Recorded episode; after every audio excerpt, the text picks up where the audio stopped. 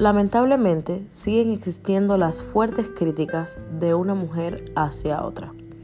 Pero ¿sabes realmente el daño que se causa haciendo esto? Soy Diana Dantín, mucho gusto y este es mi canal de podcast Empoderando Mujeres. En este capítulo voy a estar explicándote por qué es importante empoderar a otra mujer.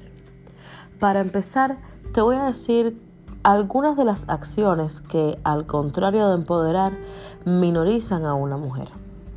Primero, hacerle una crítica destructiva en presencia de otros o a solas. Segundo, diciéndole que no va a ser capaz de lograr algo. Tercero, hablando mal con terceros de otra mujer. Cuarto, destruyendo con palabras o acciones el trabajo de otra mujer. Quinto, burlándote de alguna discapacidad física, biológica o mental que tenga otra mujer. Sabiendo esto, es importante que sepas que al decir que estamos empoderando mujeres, estamos refiriéndonos a que una mujer sepa que tiene autonomía y que es reconocida y que su trabajo así sea muy poco y poco entre comillas porque nada es poco, pues que este trabajo es un gran aporte para la sociedad.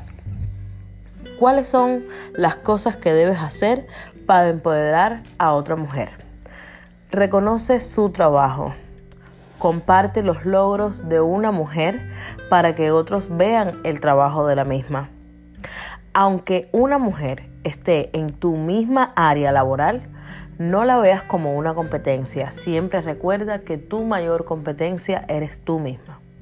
Ahora que sabes lo importante de empoderar a otras mujeres, proponte hacerlo al menos una vez al día y verás qué bien se siente.